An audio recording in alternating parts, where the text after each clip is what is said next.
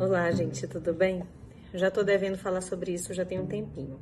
Eu recebi da minha amiga Lívia, dermatologista, um guideline que saiu a respeito de cuidados com a vulva. É muito comum, né, a gente apresentar alguma lesão na vulva, um machucado, uma ardência, seja por infecção por fungo, que fica vermelho, às vezes até por uma irritação pelo uso de barbeador, enfim. Algumas coisas que eu vou falar aqui parecem bem óbvias, mas para algumas pessoas isso é muito real, principalmente assim quando a gente vai ver nossa avó, algumas pessoas, a mãe, a vizinha, então já vem aquele cuidado que é, vem passado e que não é o correto. Então ele fala umas coisas muito interessantes. É, e eu falo sempre isso para minhas pacientes, né? Para a gente evitar infecções, a gente sempre tem que entender como é a higiene vulvar, os cuidados com a vulva, isso ajuda demais para você não ter aquelas infecções chatas recorrentes. Eu ainda vou chegar depois, num outro momento, falar sobre cândida e ah, relacionado aos probióticos. Bom, a primeira coisa que fala no guideline, vou tentar colocar aqui a imagem. Uma vez ao dia você lava a vulva. E com água corrente. Então, assim, nesse momento, tudo que eu tô falando assim, aqui é quando a vulva tá irritada. Eu sempre explico o seguinte: a, o higiene tem que ser feita com sabonete neutro. Tem vários no mercado de sabonetes neutros específicos para a região né, íntima, mas assim, tem pessoas que usam isso com excesso. Então, cada vez que vai ao banheiro, se lava todas as vezes com sabonete. E às vezes nem é o sabonete neutro. Então não é o adequado. Você pode fazer essa higiene duas vezes ao dia e o restante do dia com água limpa, corrente, é o ideal, tá? A vulva ela precisa daquele tempinho para se proteger sozinha. Então, evitar o tempo todo muito sabonete, aqueles principalmente assim, com muita cor, muito cheiro, isso tudo irrita, tá? E aí é, ele fala com relação à toalhinha para secar. Eu achei engraçado assim a observação é não use secador de cabelo.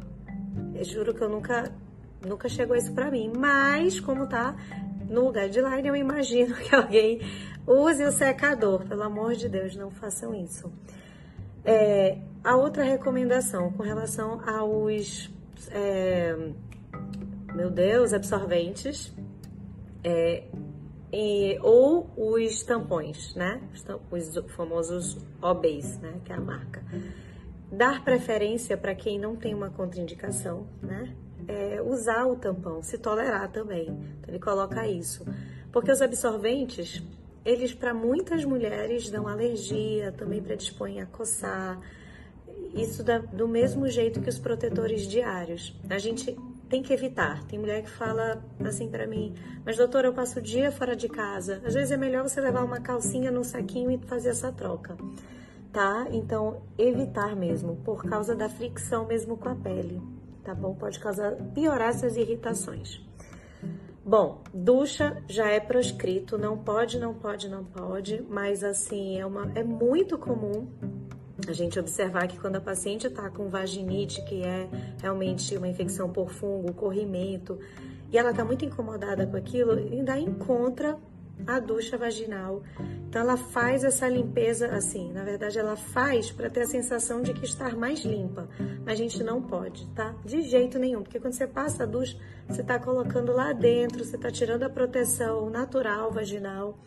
Então, foi uma outra observação desse guideline. Então, ele até coloca assim: se você precisa psicologicamente fazer uma higiene, é muito comum usar o vinagre.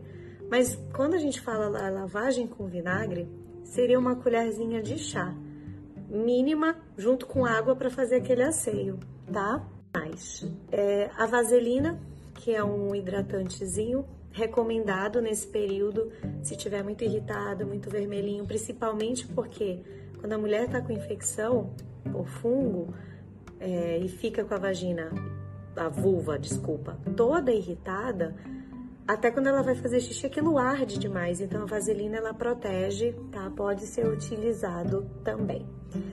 E se tiver lesões vulvares, alguma úlcera, evitar spandex Eu vou deixar depois, não sei se tá a foto, mas eu vou colocar. Spandex seria que nesse período, tipo roupa de academia, muito apertada, que abafa, principalmente aqui em Manaus, que é muito quente, não utilizar.